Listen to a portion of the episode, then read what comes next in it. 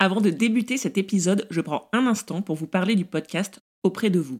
Être une maman bosse, c'est avant tout aider nos enfants à grandir. Et c'est aussi parfois être aux côtés d'autres membres de nos familles, nos grands-parents, nos parents, que l'on accompagne dans leur vieillesse. Mais c'est une étape de la vie que l'on connaît souvent mal et qui fait peur parce qu'elle renvoie à notre propre vieillissement. Les solutions existantes sont mal connues et l'image que l'on a de ce sujet est rarement positive. Aborder sereinement une nouvelle manière de vieillir et changer le regard sur l'âge et la dépendance, c'est justement l'objectif du podcast auprès de vous. Cette série documentaire audio de 5 épisodes va à la rencontre des personnes âgées et de ceux qui œuvrent au quotidien pour rendre leur vie plus simple. C'est un podcast empli de bienveillance, d'humanité, de joie, que j'ai pris beaucoup de plaisir à écouter. Je ne vous cache pas que je suis à deux doigts de sauter dans ma voiture pour filer à Champossé pour cuisiner avec Josette, ou de passer un coup de fil à Vanessa pour créer moi aussi un habitat partagé dans le bourg de mon village. Bref, j'ai adoré Auprès de vous, un podcast créé par le département du Maine-et-Loire que je remercie pour leur soutien et leur confiance. Auprès de vous est disponible dès à présent sur toutes les plateformes d'écoute.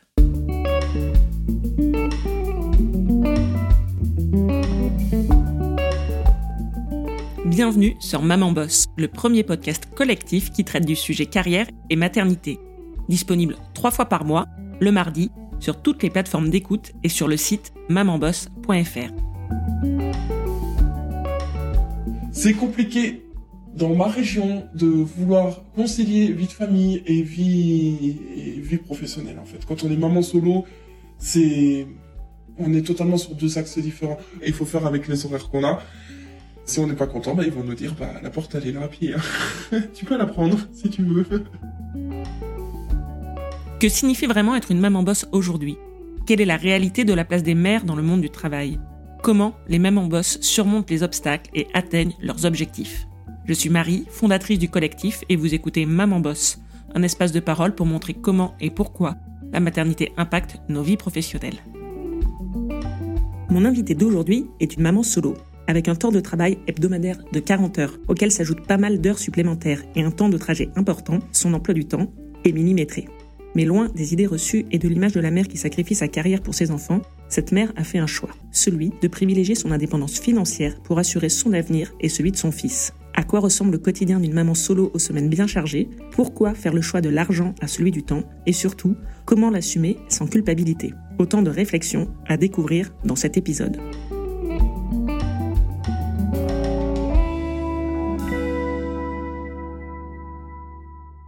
Bonjour, bienvenue sur Maman Boss. Pour débuter, est-ce que tu peux te présenter, nous dire de qui tu es la maman et dans quoi tu bosses? Hello Marie, je suis la maman d'un petit garçon qui a presque 4 ans et euh, je travaille dans l'horlogerie parce que c'est une filière qui, euh, qui est très présente dans la région où je suis. Je travaille dans le, euh, dans le contrôle esthétique et fonctionnel des montres en fait tout simplement et, et voilà.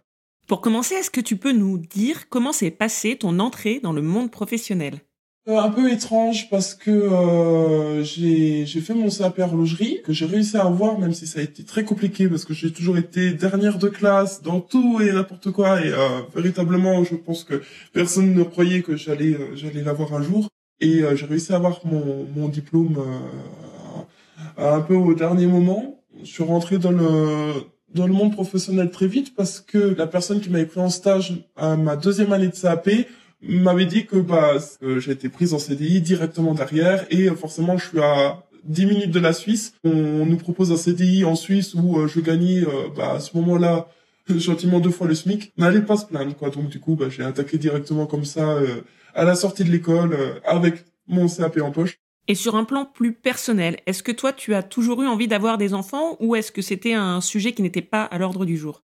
En fait je me suis juste pas du tout posé la question parce que quand j'ai eu connaissance de mon fils euh, que j'étais enceinte, en fait, c'était pas du tout prévu, c'était un bébé surprise. Euh, la, personne, euh, voilà, avec qui j'ai fait le bébé, hein, a priori, n'est en fait n'était déjà plus là en fait dans ma vie, donc du coup, c'était déjà tout de suite, je savais que j'allais être mère mère célibataire si je gardais l'enfant.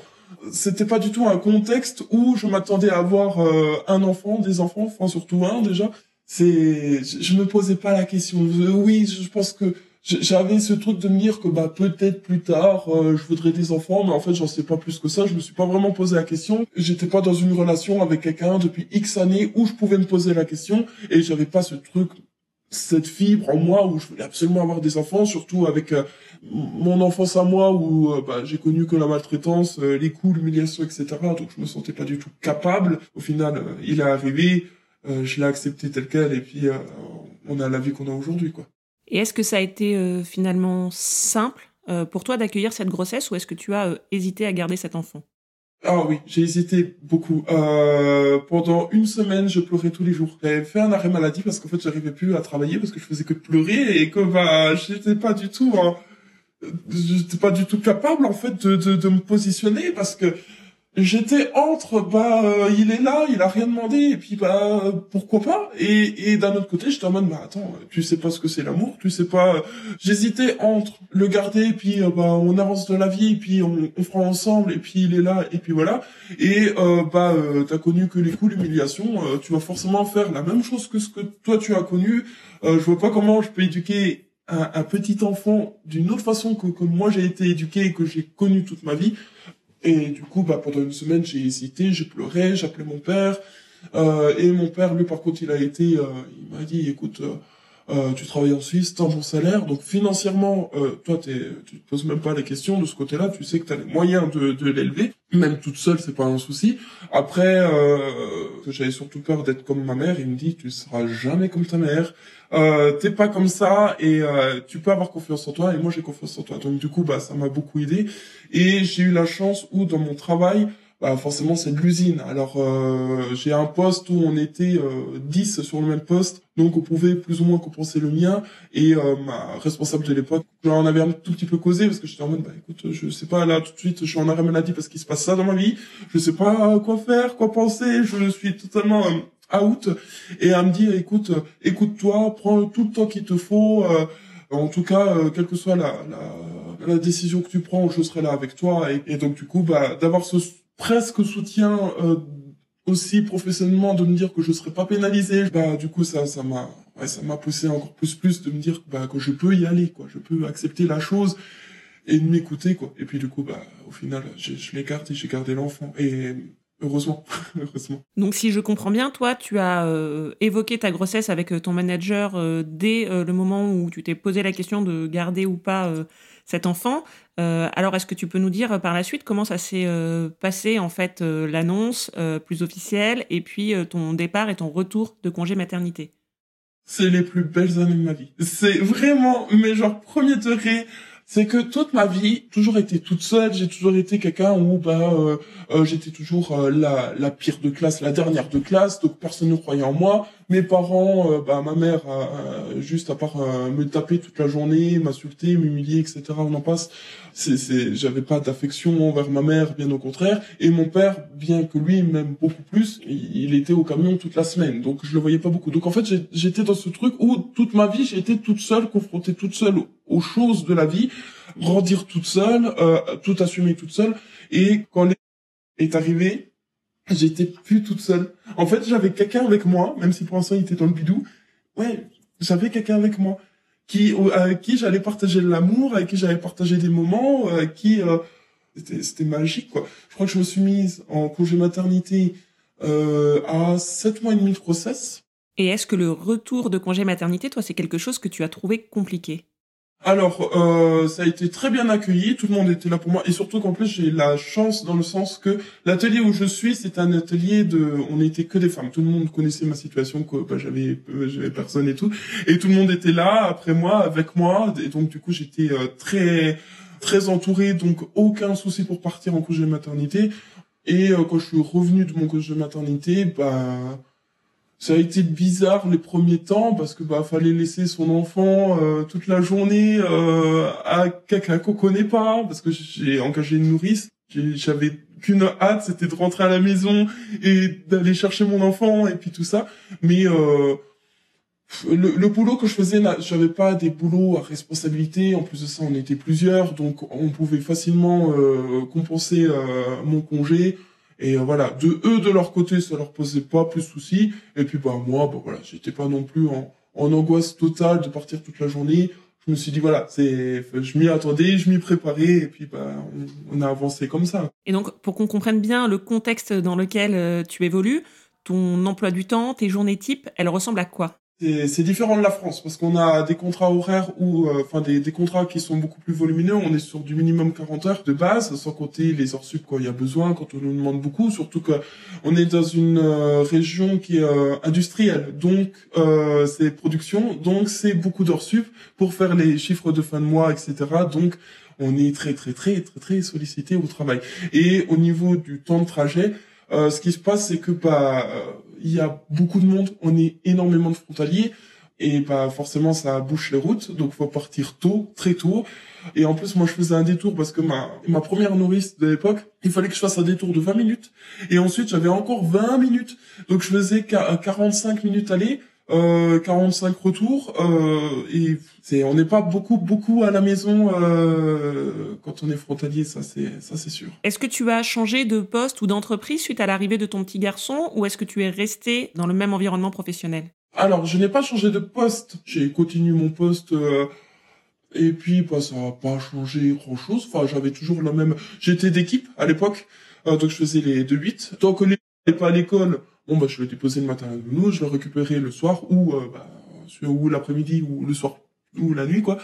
Par contre, quand il y a eu cette question où il allait rentrer à l'école, où je me suis dit là, ça va être compliqué de continuer de faire les 2-8, euh, je me suis dit il faut que je trouve un poste de journée. Et je pouvais passer de poste de journée dans, dans mon travail, mais le souci c'est que je perdais ma prime et bah voilà, c'était quand même une perte de salaire. Je suis quand même passé de journée les premiers temps avec ma perte de salaire parce que je perdais ma prime d'équipe. Et euh, mais au moins on avait, on pouvait instruire un, un rythme en fait, hein, tout simplement où bah, on se lève à telle heure tous les matins, on rentre à telle heure tous les soirs et puis voilà. Et c'était plus facile pour lui et pour moi aussi. Et puis après, bah, euh, j'ai donné ma démission. Je suis allé dans une seconde boîte où j'étais de journée, euh, mais avec un meilleur salaire. Est-ce que cette question du temps euh, passé au travail et donc du temps qui n'est pas passé avec ton fils, c'est quelque chose qui t'a posé question? Oui, euh, oui, beaucoup, beaucoup.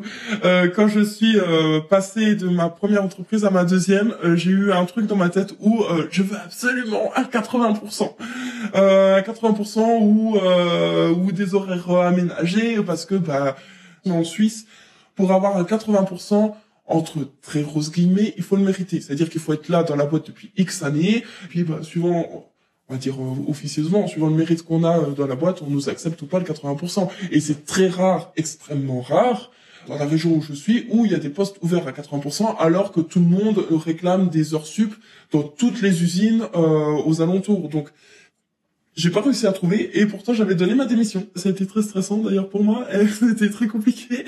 Euh, j'ai pleuré. J'étais en mode mais qu'est-ce que j'ai fait? Punaise, tu vas te retrouver sans rien, euh, sans au chômage, euh, même pas le chômage parce que d'ailleurs bah, vu qu'on donne sa démission, bah, on n'a pas le chômage. Et oui, c'est pour passer plus de temps avec son enfant, mais pour se mettre en danger comme ça, c'était pas la peine quoi. Et euh, au final, j'ai trouvé un, un poste qui était énormément plus intéressant et je pouvais finir plus tôt. Je pouvais finir à 15h30 donc, je pouvais éventuellement aller chercher mon fils à l'école. Mais bon, dans les premiers temps, j'avais fait énormément d'heures sup. C'est compliqué dans ma région de vouloir concilier vie de famille et vie, vie professionnelle, en fait. Quand on est maman solo, c'est, on est totalement sur deux axes différents. J'ai l'impression qu'en France, vous, vous êtes plus axé sur la famille, les 35 heures, les 80%, alors qu'en Suisse, et surtout quand on est frontalier, c'est un peu le truc de, tu as la chance de venir en Suisse, donc tu vas pas, euh, quasi impossible de concilier comme on souhaite vie de famille, vie professionnelle. Il faut faire avec les horaires qu'on a. Si on n'est pas content, bah, ils vont nous dire bah, la porte elle est là à pied. Hein. tu peux la prendre si tu veux. Et est-ce que tu peux nous décrire une journée type et les horaires par exemple que tu as avec ton fils aujourd'hui? C'est pas les meilleurs horaires de la meilleure maman du monde, mais euh, en gros, je mets mon réveil à 4h30. Je, me prépare moi, j'essaye de prendre soin de moi parce que pendant un temps, bah, je ne me maquillais plus, euh, je, je prenais plus du tout soin de moi, euh, voilà. Et depuis que j'ai attaqué mon dernier poste, je me suis dit là, j'ai envie de me ressentir belle. À 5h15 à peu près, je réveille mon fils. Là, on a deux solutions. C'est soit il se réveille tranquillou, et puis qui veut bien coopérer avec moi, euh, soit c'est pas la peine et donc du coup là je suis obligé de ruser. En règle générale il me suit, hein, il, a pas trop, il, a l'habitude. J'ai repris le taf, euh, il avait cinq mois et demi. J'avais réussi à accumuler mes vacances plus mon congé maternité. Donc il a toujours été habitué comme ça tous les matins à se lever très tôt pour aller euh, à la nounou, etc. Donc Du coup, à 5h30, on essaye à 5h30 de partir de la maison. Je le dépose euh, juste après chez la nourrice. Moi, je décolle, je fais ma journée. J'essaye d'être à entre 6h30 et 7h au boulot. Euh, j'ai un poste où techniquement, je peux le faire. Si j'ai envie de partir à 15h30, je peux partir à 15h30. Mais au vu de la responsabilité de mon travail, de mon poste, et d'ailleurs que je suis super fier d'avoir parce que c'est une évolution de carrière, je peux pas trop me le permettre. Donc du coup, je décolle, il est plus ou moins euh, entre 16h et 17h30, je dirais, en moyenne. Et puis, bah, je vais le chercher, bah voilà, entre, entre 17h et 18h, approximativement, tous les soirs. Donc, euh, du coup, ça fait des très, très, très grosses journées. Donc, on rentre. Donc, suivant l'heure où je vais aller chercher, soit je vais faire manger, soit il a déjà mangé. Après, le bain. Après, euh, on essaye de jouer ensemble, les histoires, et puis on essaye d'aller au lit très très tôt. Donc euh, c'est vrai que je la semaine, je vois pas beaucoup beaucoup mon fils et c'est vrai et je culpabilise beaucoup envers ça, mais c'est un choix aussi quoi. Quand tu dis c'est un choix, c'est quoi pour toi le choix que tu as fait? Euh, C'est le choix que oui, je pourrais partir en France et euh, je pourrais me, me poser la question de partir en France. Or financièrement, c'est, c'est, ça fait très cliché, mais financièrement, ça n'a rien à voir. Et mon poste en lui-même, en plus, moi, c'est dans les montres suisses. Donc, du coup, déjà, bah, j'aurais pas ça en France, ou euh, si j'arrive à trouver ça, ce sera avec un salaire divisé par au moins trois. En fait, j'ai privilégié la sécurité, euh, malheureusement, parce qu'il faut faire un choix. C'est vrai que j'aimerais passer plus de temps avec mon fils, chose que le week-end je fais. Hein. Le week-end, je, je suis consacré totalement à lui. Mais c'est vrai que, bah, financièrement, je me dis que bah il faut qu'on puisse profiter, bah, déjà qu'on puisse manger à notre faim, qu'on puisse acheter n'importe quoi dans le magasin sans se poser la question. Et je trouve que j'ai une chance. Je, je, sais à quel point moi j'ai une chance. Euh, ce serait idiot de ma part de pas profiter de la conjoncture que j'ai. On peut aller faire tellement de choses. Je vais en vacances. Euh, le week-end, on fait plein, plein, plein, plein de choses. Je ne regarde pas mes dépenses. Mais euh, moi, j'ai une peur de ne plus avoir d'argent ne pas l'aider financièrement lui quand il va avoir euh, besoin, je sais pas, qu'on lui paye un loyer, euh, de financer des études. C'est pas parce que je, vais beaucoup aider financièrement plus tard que forcément il a il a pas non plus la valeur de l'argent. C'est très important de savoir que l'argent que je gagne la journée, ça a une valeur. Et par rapport au choix que toi tu as fait de privilégier la stabilité financière au temps passé avec ton enfant, est-ce que c'est quelque chose qui t'a culpabilisé Ou est-ce que la société, le regard que l'on a pu poser sur ce choix-là, c'est quelque chose de culpabilisant? Bah, il est forcément culpabilisant parce que la, mère parfaite idéale euh, qu'on nous vante, euh, c'est euh, c'est une mère qui est là pour ses enfants toute la journée, qui les emmène à l'école et ça, j'en je, souffre beaucoup. Ça, de toute façon, j'y ai droit. Hein, la, culpabilité maternelle de pas pouvoir emmener mon enfant à l'école, ça, ça j'y ai droit. Hein dans, dans, tous les cas, en fait, on sera amené à être jugé, en fait. Que qu'on soit toute la journée à la maison, on va dire, bah celle-là, euh, elle ramène pas de sous, il euh, y a aucune sécurité. Euh, et quand on est dans une situation comme moi où euh, l'argent est là et que le temps nous manque, bah on est on est encore jugé parce que bah euh, c'est la, la, nourrice qui élève son enfant, donc c'est soit le temps, soit l'argent. Dans tous les cas, je crois que le principal, c'est de se faire confiance, d'assumer son choix j'ai envie de dire, tant qu'on fait avec amour, c'est le principal. Je pense qu'il y a beaucoup plus de paramètres et de facteurs à prendre en compte. Je pense que c'est très facile de dire ça, mais c'est déjà un début. Et sur une dimension plus personnelle, est-ce que toi, tu te projettes euh, avec d'autres enfants? Est-ce que c'est quelque chose dont tu as envie? Si on parle de ma maternité propre et dure, oui, j'aimerais, euh, j'aimerais avoir un, j'aimerais avoir un deuxième enfant. Après, c'est pas une volonté viscérale non plus est déjà là et il me comble énormément de bonheur. Et c'est juste que bah oui dans l'idée je me verrai avec un deuxième mais c'est pas viscéral non plus. C'est juste euh, faudrait déjà que j'ai bah, j'ai un compagnon. J'ai pas beaucoup de place là dans l'immédiat pour un homme.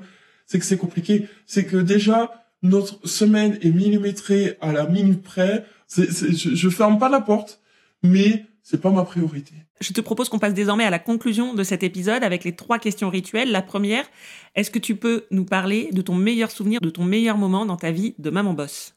La grossesse. Ça, c'est clair et net. C'est au moins je me sentais plus seule et je, je pouvais commencer à donner de l'amour alors qu'il était même pas la grossesse. 30 000 fois la grossesse. Et à l'inverse, est-ce que tu peux nous parler maintenant de ton pire souvenir, ton pire moment dans ta vie de maman boss? Je dirais que mon Mon pire souvenir, c'est euh, bah, les coups où j'ai pas été à la hauteur, ou les coups où je, je m'en suis prise à lui euh, euh, dans ma manière de parler, quand euh, j'ai manqué de patience, ou euh, bah, parce que je suis fatigué, puis que je lui ai roulé dessus, et puis que ça, c'est très dur. C'est très très dur. Surtout qu'en plus, moi, je suis dans une optique de... de d'éducation, on est beaucoup sur le dialogue, je communication et amour en toute priorité. Ouais, c'est toutes ces fois où, où, où j'y suis pas arrivé et la, et la culpabilité de me dire que, bah, pendant que moi je travaille, bah, lui, il attend, il attend sa maman. Euh, il y a, y a, y a un phénomène qui arrive où c'est vraiment un double tranchant.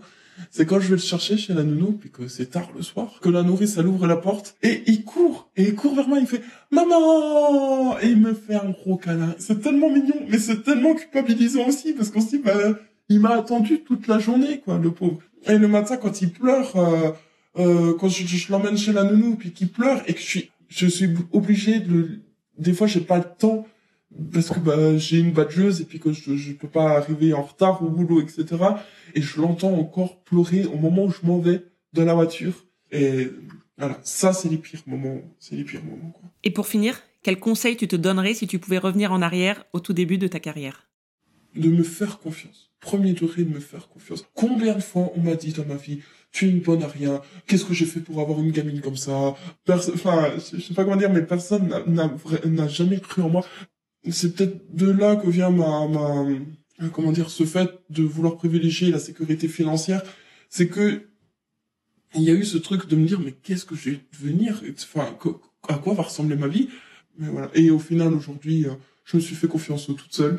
Euh, dans ma maternité, au final, bah, voilà, ça se passe, ça se passe très bien. Euh, mon boulot, pareil. J'ai réussi à avoir un poste un poste génial qui qui bah, demande de la confiance, de la responsabilité et tout, et je, le dois uniquement à moi-même.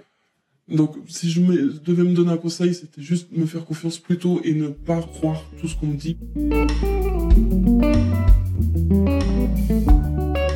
Si vous avez aimé cet épisode, rejoignez-nous sur Instagram, @mamanboss le podcast, pour échanger et partager vos réflexions. Je vous dis à très vite pour un nouvel épisode et d'ici là, Maman Boss.